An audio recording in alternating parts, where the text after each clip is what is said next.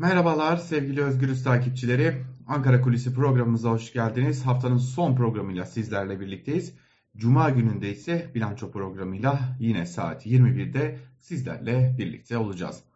Şimdi belki de hepinizin beklentisidir. CHP lideri Kılıçdaroğlu'nun başörtü çıkışı, Cumhurbaşkanı Erdoğan'ın da anayasa çıkışının arka planında neler yaşandığına dair bir bilgi var mı sorusu. Fakat daha önemli konular var, daha önemli tartışmalar var ve Türkiye'nin seçime giderken geleceğini etkileyecek başka konular var. Bunlara dair bilgileri paylaşmak gerekecek bugün.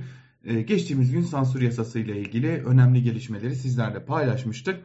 En nihayetinde dün e, Türkiye Büyük Millet Meclisi'nde bir üye seçimi yapıldı. Üye seçimi yapılan yer ise Anayasa Mahkemesi'ydi. Ve Anayasa Mahkemesi'ne Türkiye Büyük Millet Meclisi'nde yapılan seçimde getirilen isim Muhterem İnce oldu. Muhterem İnce İçişleri Bakanı Süleyman Soylu'nun yardımcısıydı. Yani Muhterem İnce İçişleri Bakan Yardımcısıydı. Önce Sayıştay üyeliğine seçildi. Ardından da Anayasa Mahkemesi üyeliğine seçilmiş oldu. Öyle uzak bir tarihte filan da değil. Haziran 2022'de yani içinde bulunduğumuz yılın Haziran ayında yaklaşık 4 ay önce Sayıştay üyeliğine getirildi ve bugün de Anayasa Mahkemesi üyeliğine seçildi.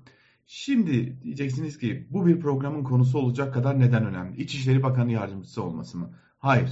Anayasa Mahkemesi'ndeki oy dengesi artık bugün itibariyle değişmiş durumda. Malum HDP hakkında bir kapatma davası görülüyor ve bu kapatma davasına ilişkin karar önümüzdeki aylarda açıklanacak. Anayasa Mahkemesi bir partinin kapatılmasına karar verebilmek için 15 üyesinin en az 10'unun evet oyu kullanmasına ihtiyaç duyuyor. Yani 3'te 2 çoğunluğun evet bu parti kapatılmalıdır demesi gerekiyor. Fakat işte bütün denklem burada başlıyor. Malum AKP Genel Başkanı ve Cumhurbaşkanı Erdoğan iki dönemdir Cumhurbaşkanlığı yapıyor.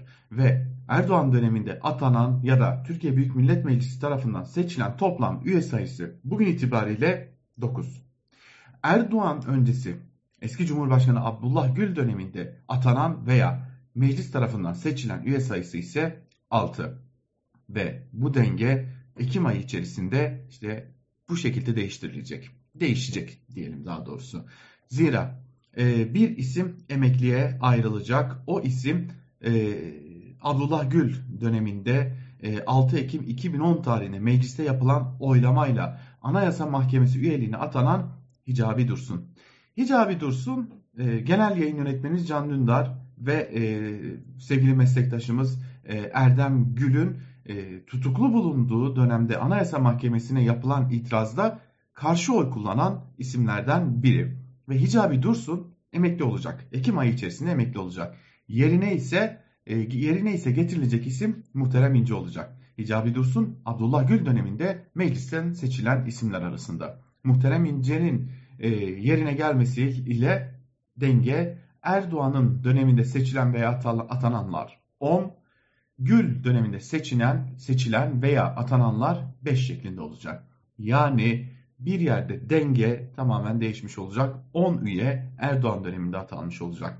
E, malum kapatma davası da Cumhurbaşkanı Erdoğan döneminde açılmış oldu. Bu da önemli bir diğer ayrıntı. Şöyle hızlıca o bilgileri de paylaşalım sizlerle.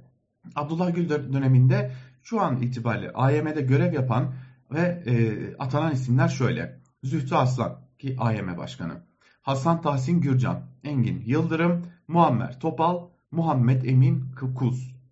Ve Gül döneminde meclisten seçilen isim ise Hicabi Dursun ki kendisi emekli olacak. Erdoğan döneminde atanan isimler çoğu tanıdık kamuoyunda bilinen isimler. Recai Akyel, Yusuf Hakemez, Kadir Özkaya, kendisi başkan vekili, Yıldız Seferinoğlu, Selahattin Menteş, Basri Bağcı, İrfan Fidan. Özellikle İrfan Fidan tanınan bilinen bir isim. İstanbul Cumhuriyet Başsavcılığı görevinde de yer aldı. Çok sayıda e, davanın da iddianamesinde ismi bulunuyor. Erdoğan döneminde meclisten seçilen isimler ise Rıdvan Güleç, Kenan Yaşar ve Muhterem İnce. Bu arada bir parantez açalım. Yıldız Seferinoğlu yani Erdoğan döneminde atanan isimlerden biri. 26. dönem AKP'de milletvekilliği yapmış bir isim. Şu an ise Anayasa Mahkemesi'nin üyesi ve HDP'nin kapatma davasında evet ya da hayır oy verecek isimlerden biri. Ama bir gerçeklik var. Hicabi Dursun'un emekli olması ve Muhterem İnce'nin Anayasa Mahkemesi üyeliğine seçilmesiyle denge artık değişti. Önümüzdeki günlerde belki de HDP'nin kapatılması konusunda bu tartışmayı çok daha uzun süre yapıyor olacağız. Ankara Kulisi'nden bugünlük de bu kadar. Hoşçakalın.